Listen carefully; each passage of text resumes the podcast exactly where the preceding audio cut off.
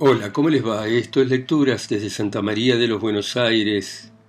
Esta ciudad acá tan lúdica en este continente que se juega todo.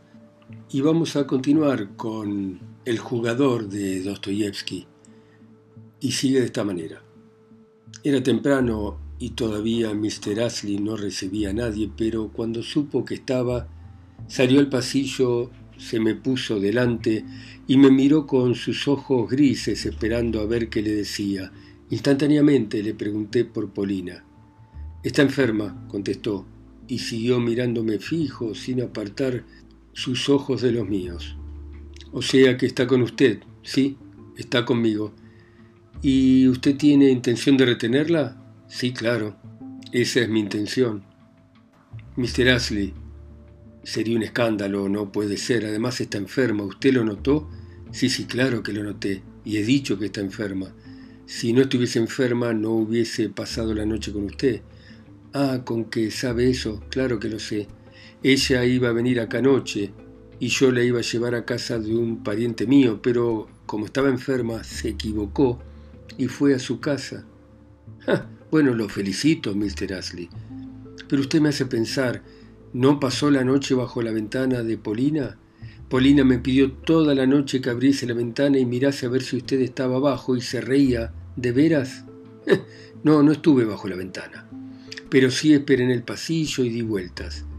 Bueno, pero hay que hacerla tratar, Mr. Ashley. Sí, sí. Ya llamé al médico y si se muere, usted va a ser el responsable. Me quedé aturdido. Mr. Ashley, ¿qué es lo que usted quiere? ¿Es verdad que ayer ganó 200.000 taleros? Solo 100.000 florines, dije. Bueno, hombre, mañana usted se va a ir a París. ¿Por qué? Porque todos los rusos que tienen plata se van a París, explicó Mr. Ashley con el tono que usaría si lo estuviese leyendo de un libro. ¿Y qué haría en París en verano? Yo la quiero, Mr. Ashley, usted lo sabe, ¿de veras? Mire, no creo. Además, si usted se queda acá va a perder todo y no tendrá con qué ir a París. Bueno, adiós. Estoy seguro de que usted se va a ir a París hoy. Bueno, adiós, pero no me voy a ir a París. Mr. Ashley piense en lo que ahora será de nosotros. El general, esta aventura con Polina, lo va a saber todo el mundo, sí, sí, toda la ciudad la va a saber. Es verdad, toda la ciudad. Pero el general no piensa en eso y no le importa. Además, Polina tiene el derecho a vivir donde se le dé la gana. Y en lo que respecta a la familia, tengo que decir que no existe. Me fui. Me fui riéndome de lo convencido que estaba el inglés de que me iría a París. y quiere matarme de un tiro en un duelo si Polina muere. Qué complicación. Juro que sentí lástima por Polina. Pero, cosa rara, desde el momento en que el día anterior me acerqué a la mesa del juego y empecé a amontonar billetes, mi amor pareció desplazarse a un segundo plano. Esto lo digo ahora, pero entonces no me di cuenta. ¿Soy en realidad un jugador? ¿Acaso amaba a Polina de una manera rara? No, la, la sigo amando.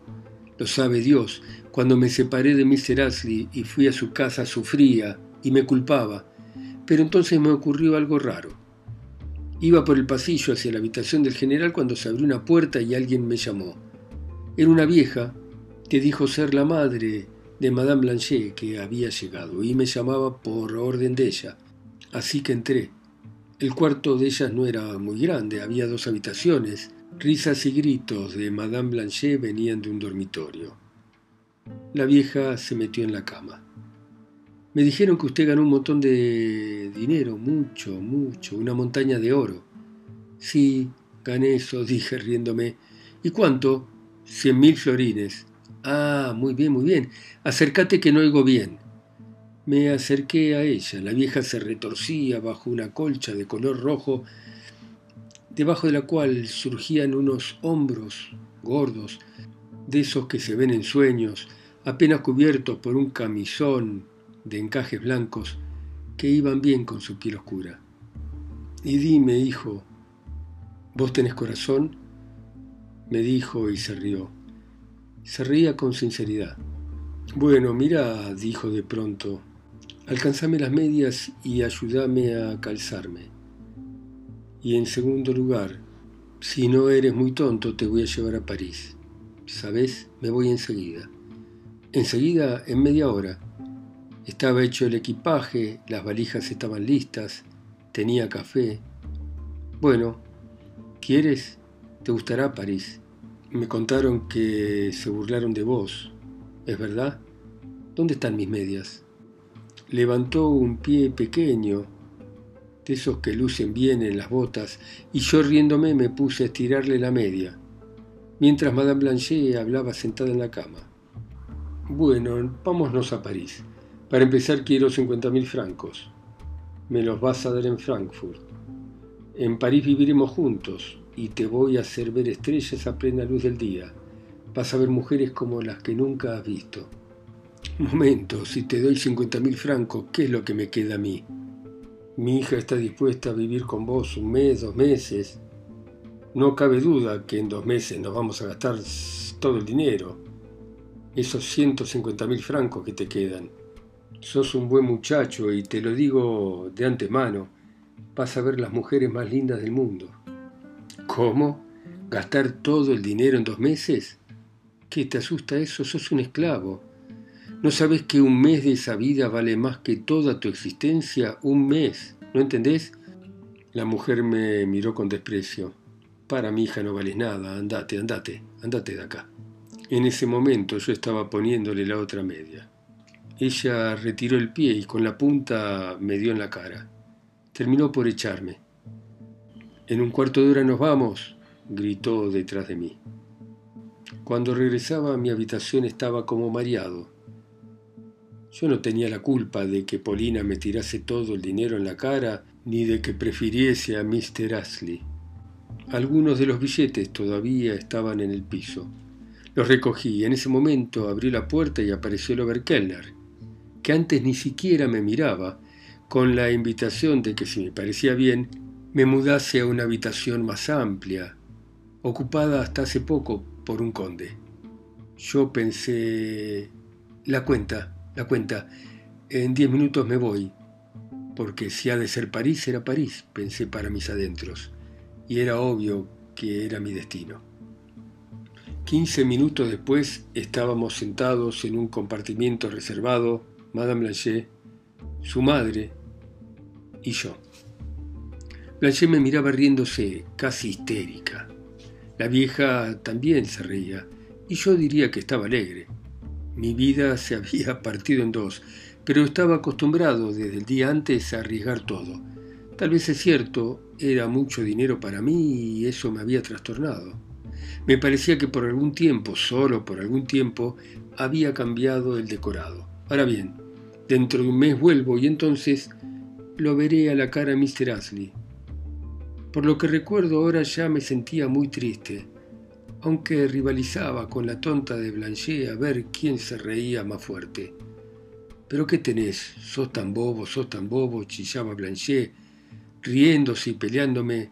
Claro que sí, nos vamos a gastar tus doscientos mil francos, pero la pasaremos tan bien yo misma te voy a hacer el nudo de la corbata y te voy a presentar a Hortensia. Y cuando nos gastemos todo el dinero y vuelvas acá, una vez más hará saltar la banca. ¿Qué te dijeron los judíos? Lo importante es ser audaz, y vos sos audaz. Y más de una vez me vas a llevar dinero a París. ¿Y el general? pregunté. El general viene ahora a verme todos los días con un ramo de flores. Esta vez le mandé a propósito que busque flores rarísimas. Cuando el pobre vuelva, el pájaro ya se habrá ido. Nos seguirá rápido, vas a ver. Qué contenta estaré con él. En París me va a ser muy útil. Acá Mr. Ashley va a pagar por él. Y así fue como me fui a París. ¿Qué puedo decir de París? Fue una locura, una idiotez. Estuve en París como tres semanas y en ese tiempo desaparecieron cien mil francos.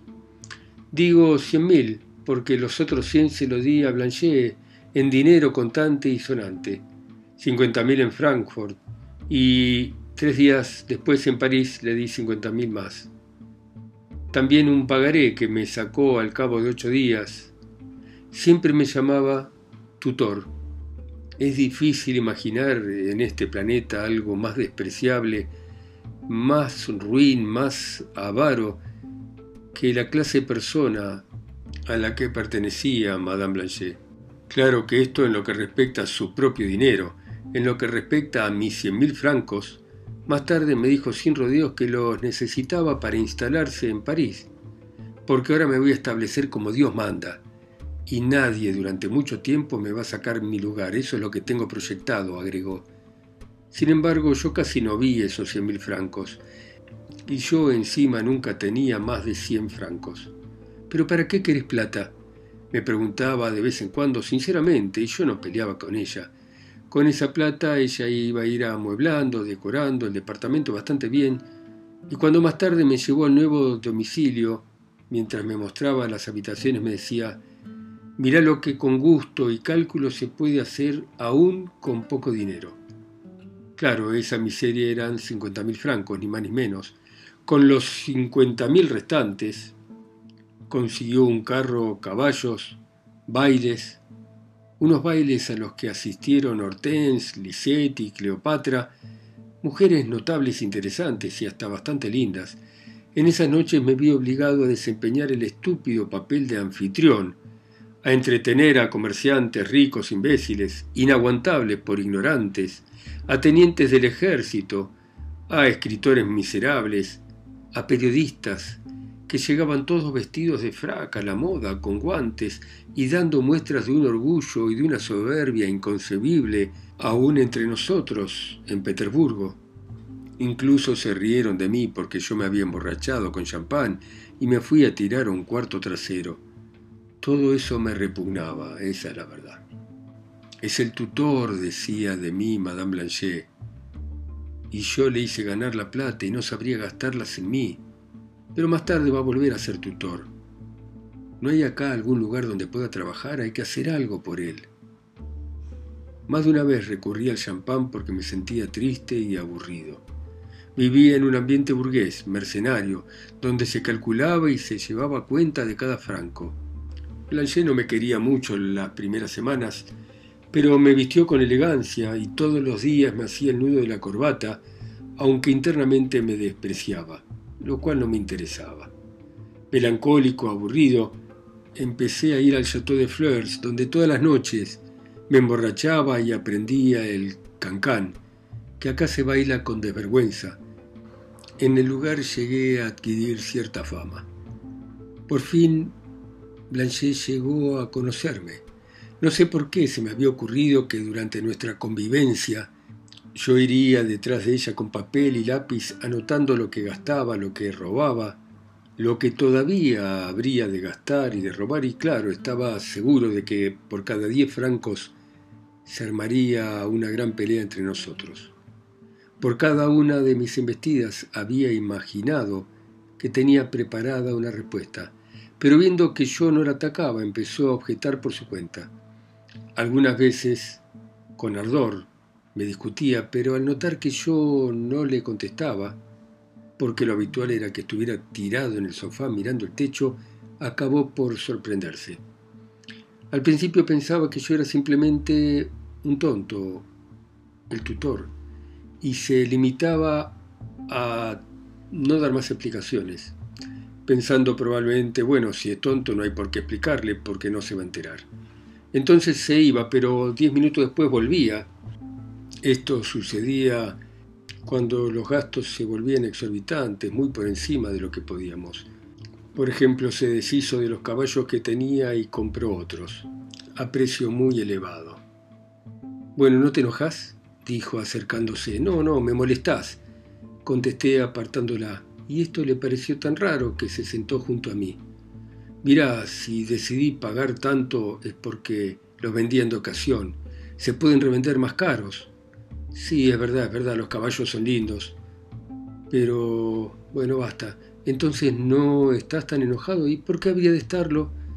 Haces bien en comprar cosas que crees indispensables. Todo te va a ser útil más tarde. Yo veo que necesitas establecerte bien, de otro modo no vas a llegar nunca millonaria. Nuestros cien mil francos no son nada más que el principio, una gota de agua en el mar.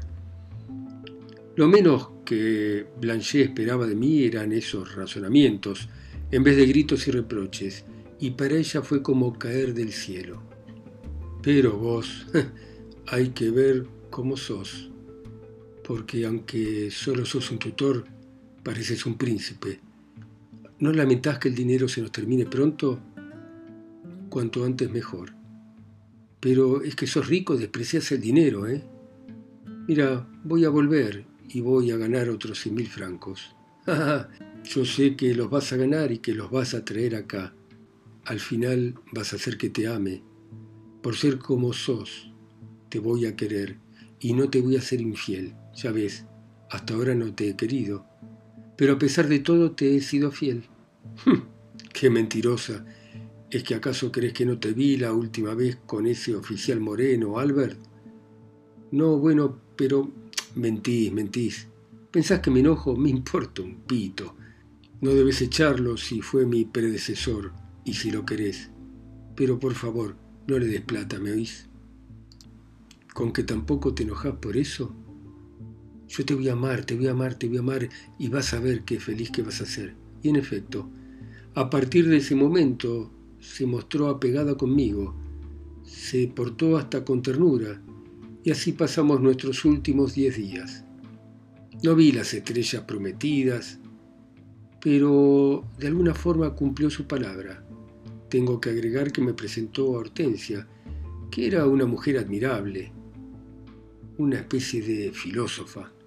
Pero no tengo por qué extenderme en estos detalles, porque esto podría ser un relato especial en sí, con un colorido especial que no quiero intercalar en este momento. Lo que quiero es poner en claro que deseaba con toda mi alma que todo terminara lo antes posible.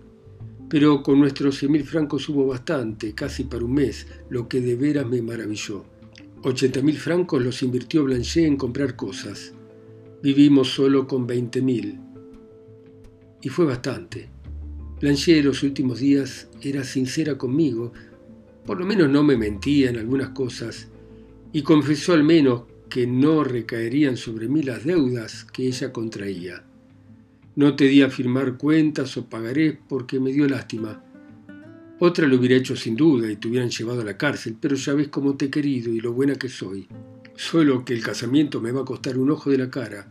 Y efectivamente tuvimos casamiento se celebró al final del mes y con él se fueron los últimos residuos de mis cien mil francos.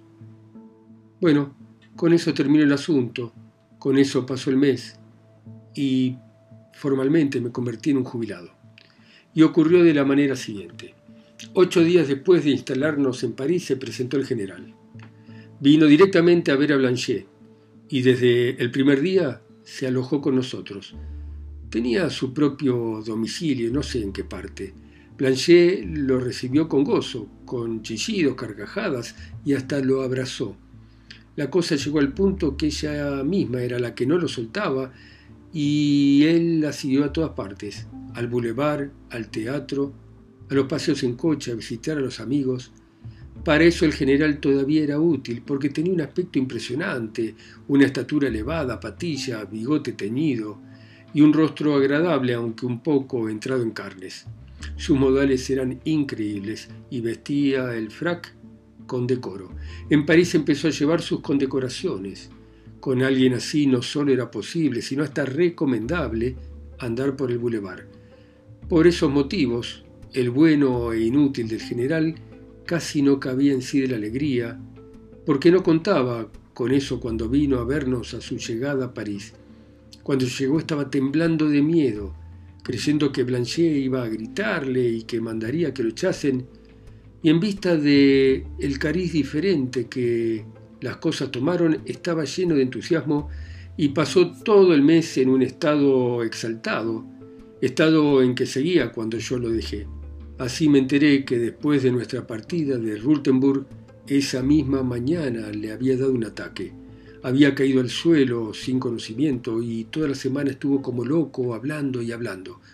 Lo trataron, de pronto dejó todo, se subió a un tren y vino a París.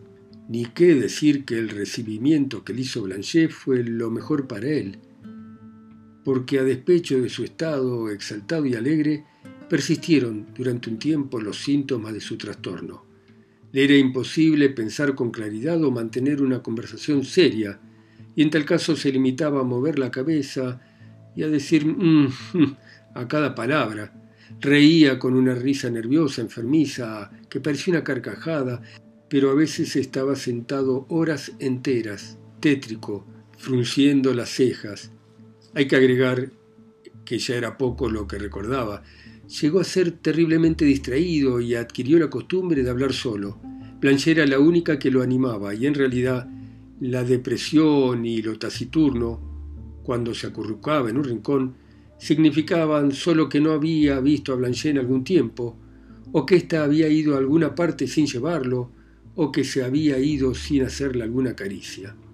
Por otra parte, ni él mismo hubiera podido decir qué era lo que quería y ni siquiera se daba cuenta de que estaba triste o deprimido.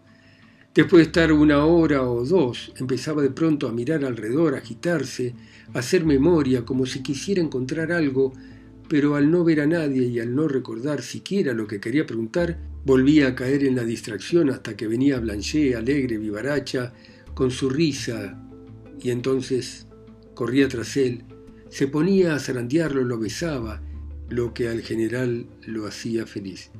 En una ocasión llegó a tal punto de felicidad que empezó a llorar y yo quedé maravillado.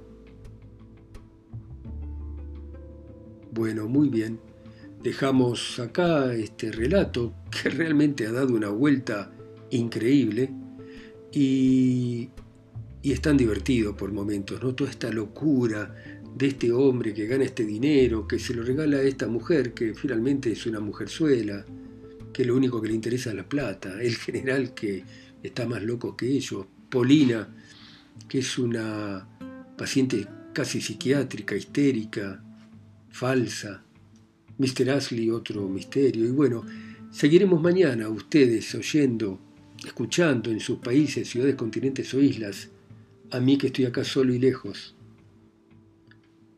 en Santa María de los Buenos Aires. Chao, seguimos mañana.